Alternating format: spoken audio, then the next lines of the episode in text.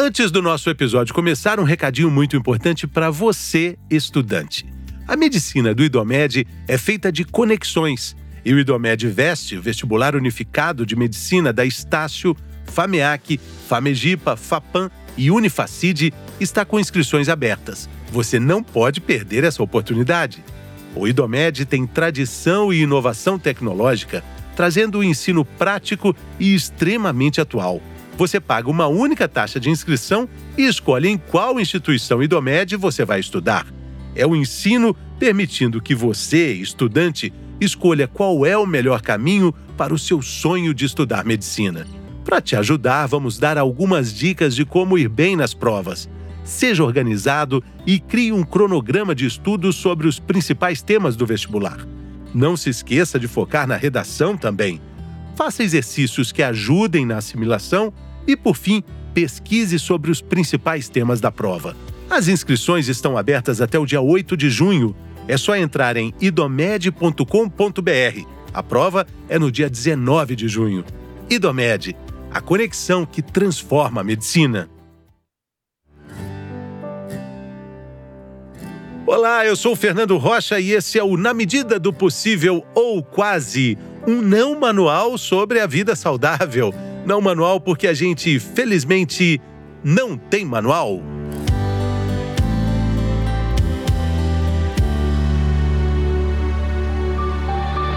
Muito bem, a pandemia que ainda não acabou trouxe para nossa vida de todo dia um termo que há pouco tempo atrás era quase uma exclusividade da área de pesquisa médica, as famosas evidências científicas.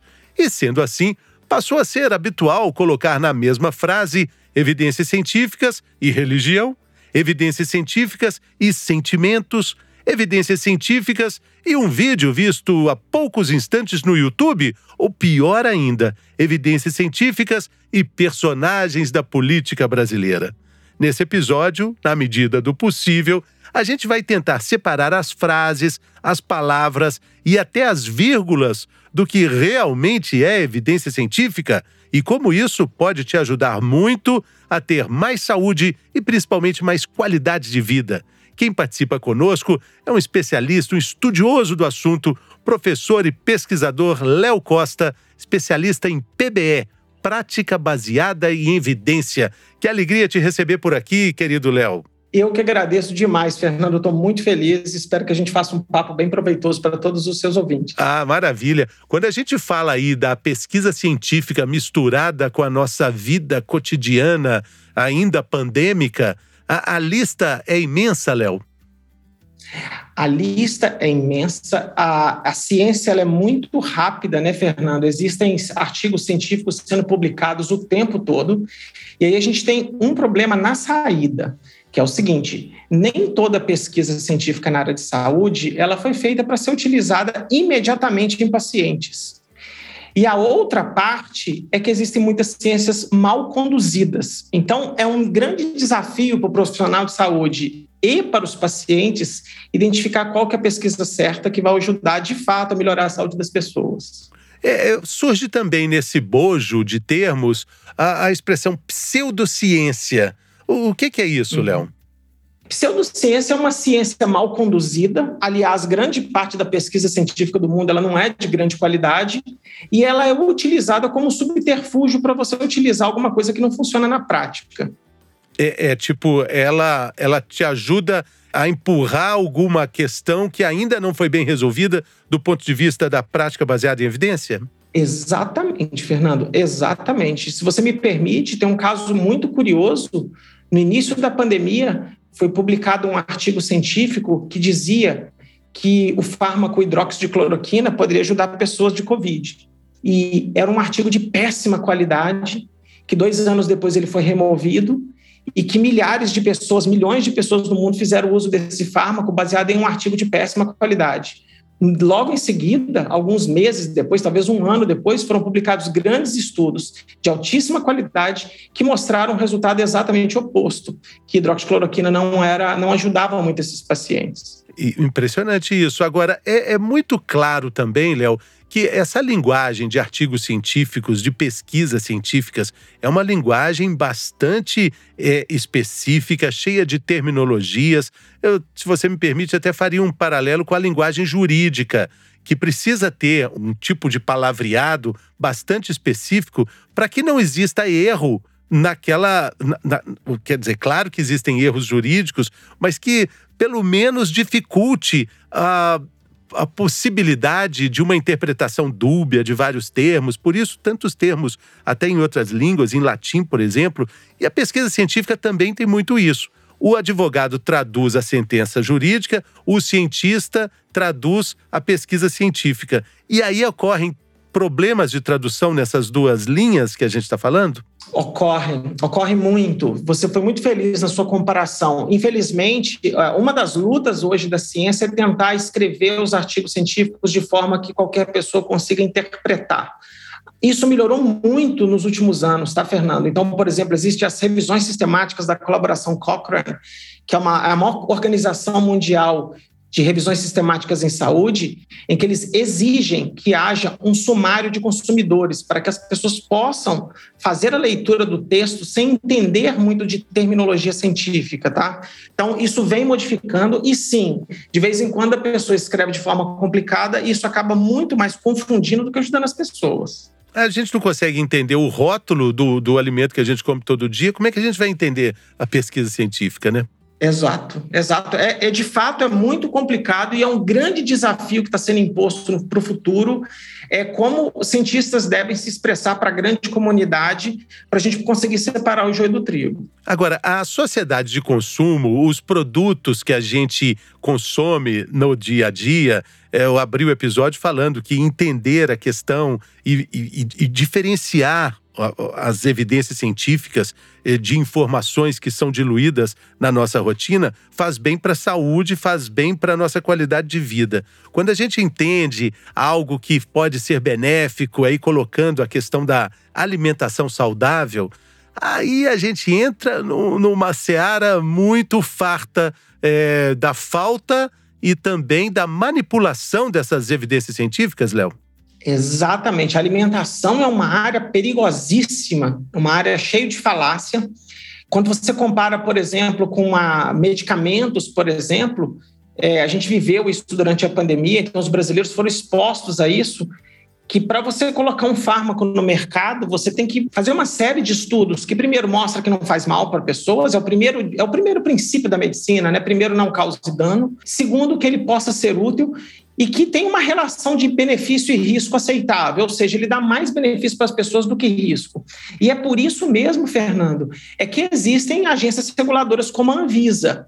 Então, a Anvisa nada mais é do que um órgão que vai auditar os dados da pesquisa e vai autorizar que seja colocado na bula a real indicação para aquele tratamento e quais são os riscos e benefícios para os pacientes.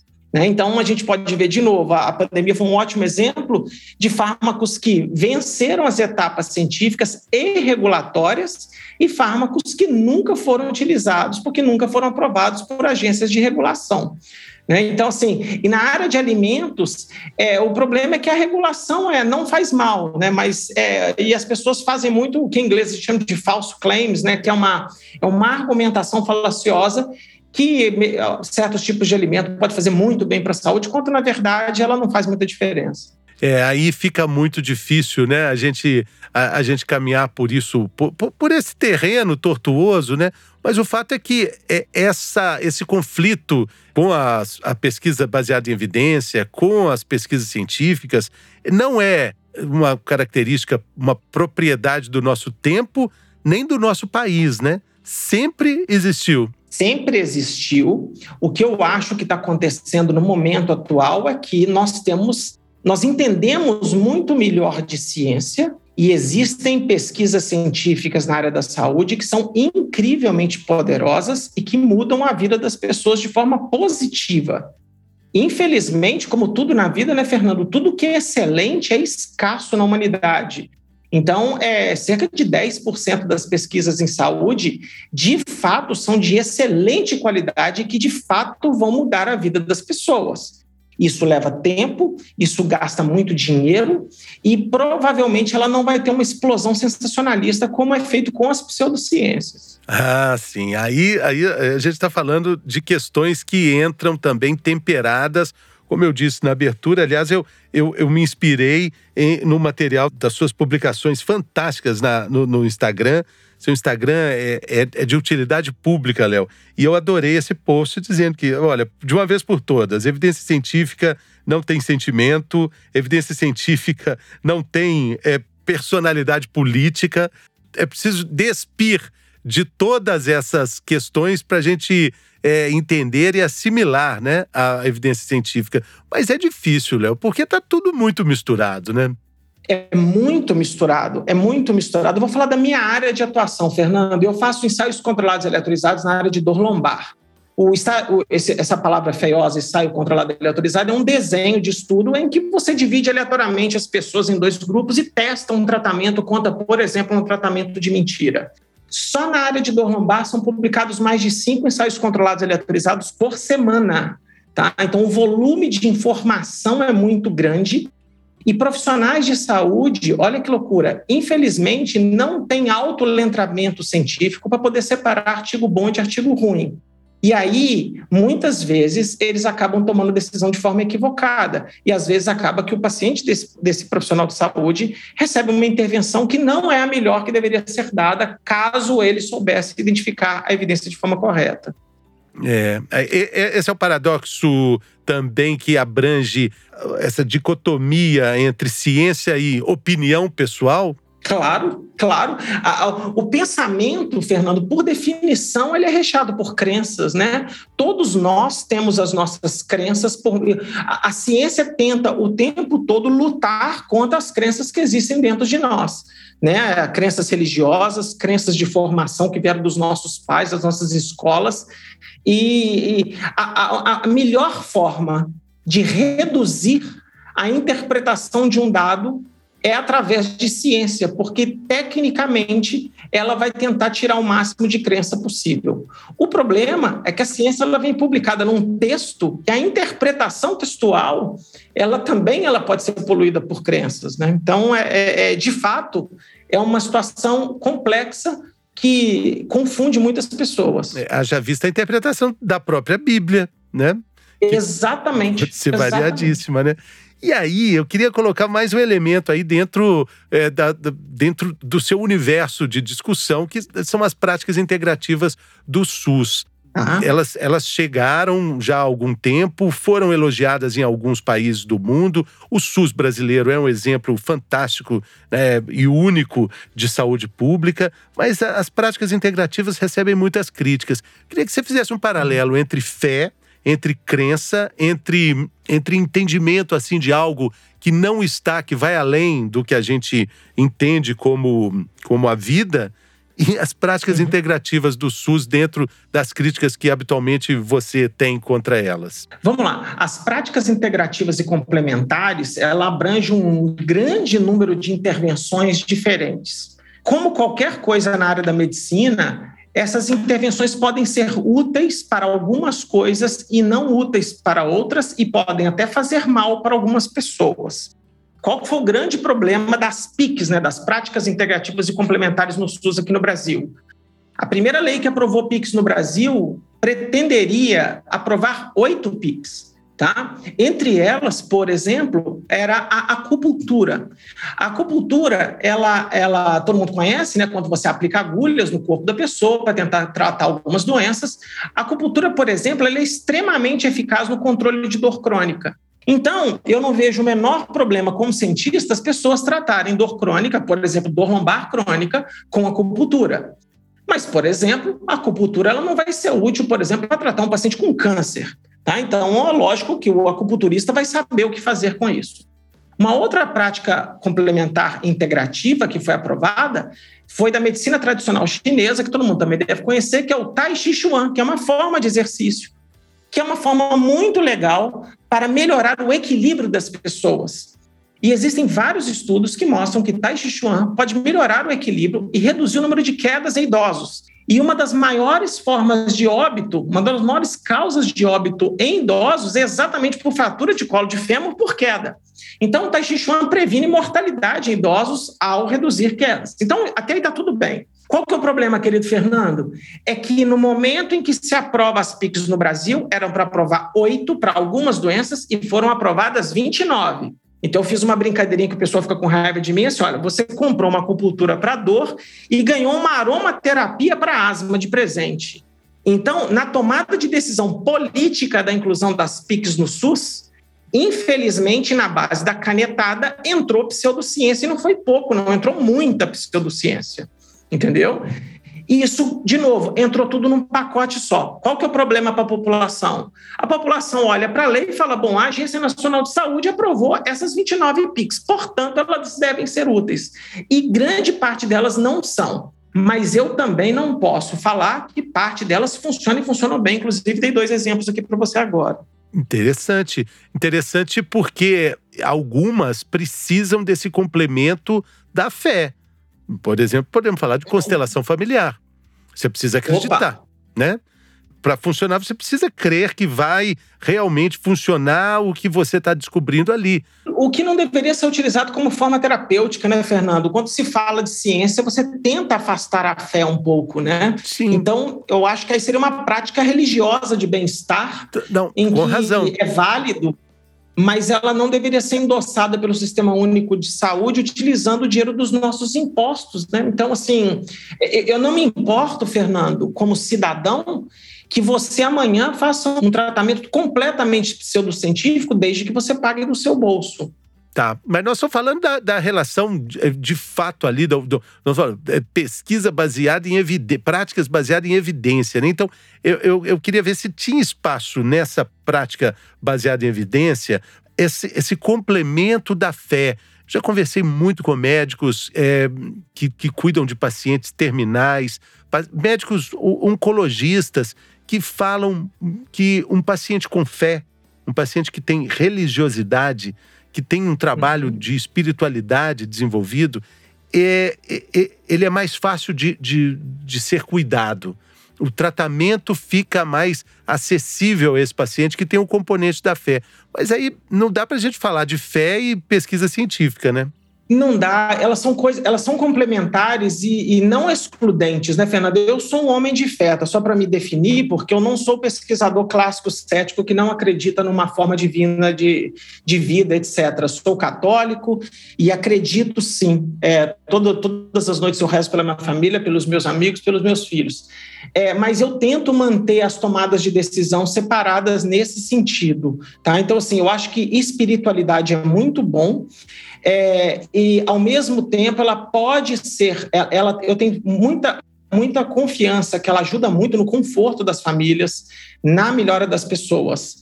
O paradoxo disso, Fernando, é que muitas pessoas também há dados claríssimos de pessoas que abandonam o tratamento por causa da fé. Então, é, como tudo na vida, tem o risco e o benefício. Então, a gente tem que ficar muito ligado. Eu brinco, né? É, quando eu fiz uma pequena cirurgia alguns meses atrás, e no momento que o cirurgião foi começar a, a cirurgia, eu falei assim: que as mãos de Deus estejam nas mãos do cirurgião que vai me operar agora. Mas eu, mas eu acredito na ciência que fez o cirurgião operar em mim, entendeu? Não sei se eu me fiz claro. Claro. É, eu tenho, é, tenho uma amiga. Sabe, eu, eu, vejo as mãos de Deus nas mãos do cirurgião que me operou. É, e graças a Deus eu isso, isso é fantástico. Eu tenho uma amiga psicanalista que diz o seguinte: que o ateu ele é seguidor de uma religião. O ateísmo é uma religião, porque ele, ele tem Exatamente. tanta devoção nesse credo de não acreditar em Deus que isso acaba acaba virando um, uma prática quase que religiosa, né? Agora, a gente abriu o episódio falando que falar sobre evidência científica é também falar sobre é, questão de saúde e qualidade de vida. Eu acho que nesses tempos polarizados, para quem for ouvir esse episódio mais para frente, estamos aqui no início de maio, no Brasil de 2022, ainda atravessando a pandemia e convivendo, esbarrando, se acotovelando com negacionistas de toda forma negacionistas da Terra plana, é, da, da Terra redonda, negacionistas da vacina, uma discussão polarizada na nossa sociedade. Qual a sua sugestão como pesquisador, professor, para a gente lidar com essas questões tão opostas que são colocadas na nossa vida de todo dia. De repente você está na padaria, a pessoa começa a falar algo que você pensa, não, pelo amor de Deus, vai isso de novo? Não, não é possível, não é possível. Para o mundo que eu quero descer. Como é que a gente pode viver nesse mundo, Léo? Fernando, isso é muito, muito complexo. Eu, eu, gosto muito de separar duas coisas. O pesquisador, por definição, ele é um cara cético. E o ceticismo é aquela dúvida saudável, em que você me mostra um argumento e eu me sinto no direito de questionar sobre aquele argumento, e, na verdade, esse ceticismo vai ser curado ou resolvido através de dados. Então, você me mostra os dados e eu falo: olha, realmente, então eu posso mudar de opinião. Isso é saudável e toda a população deve ter algum nível de ceticismo. Negacionismo é negar dados que estão claríssimos na sua frente claríssimos na sua frente. Então você percebe que a partir do momento que nós começamos, por exemplo, a vacinar a população, o número de mortes começaram a cair. E não é possível que a gente possa negar isso em escala de milhões, de bilhões de pessoas. Então, assim, a diferença de ceticismo e negacionismo é um refuta o dado e um desconfia do dado. E desconfiar dos dados é papel do cientista. O segundo problema, Fernando, é quem é negacionista e quem está com dúvida. E eu tento sempre fazer isso. Como eu tenho um Instagram grande, tem lá 180 mil pessoas e tudo, eu já tive casos da minha família em que parte dos meus parentes são negacionistas e partes têm dúvida. Eu sempre tentei salvar as almas dos que têm dúvida. Então eu falo, bom, se esse cara tem dúvida, eu posso sentar à mesa e discutir. É, eu fiz uma promessa de novo a Deus que eu não vou bater boca com negacionista, principalmente com meus amigos ou da minha família. Então eu falo, cara, cada um fica com a sua opinião e tudo bem mas muita gente é vítima de negacionismo todo santo dia. E os meios de, né, de internet, de rede social, deu voz para pessoas não qualificadas e que acaba confundindo as pessoas. Isso pode custar a vida de várias delas. Isso é muito ruim. Eu, eu, eu acho que para a gente caminhar aqui para encerrar o podcast, tem uma dica sua no seu Instagram, fantástico o seu Instagram, mais uma vez elogiando o seu trabalho, Léo que você fala, como é que é? Do bêbado que você tá andando na rua. Você vê um bêbado. Como é que é? Tem um doido gritando do outro lado da rua, bêbado. Você passa para o lado oposto da rua, você fica lá discutindo com ele. É, é isso. O que o bêbado, o doido discutindo na rua é o negacionista.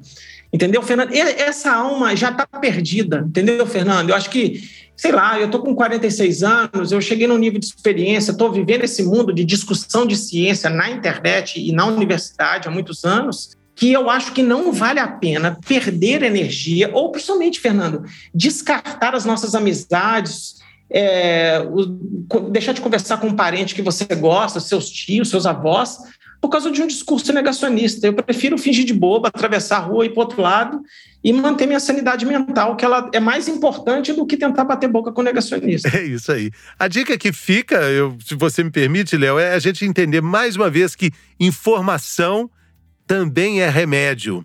E assim como a gente uhum. procura um bom remédio, a gente também precisa procurar boas informações e principalmente informações baseadas em evidências científicas, né? É isso aí, cara. Acho que a ciência, é, a ciência venceu, Fernando. Nós temos aviões, a gente já foi para a Lua. O, o, passado não era melhor do que hoje, Fernando. É, quando os nossos pais nasceram, os nossos avós, bisavós, eles morriam com 40 anos.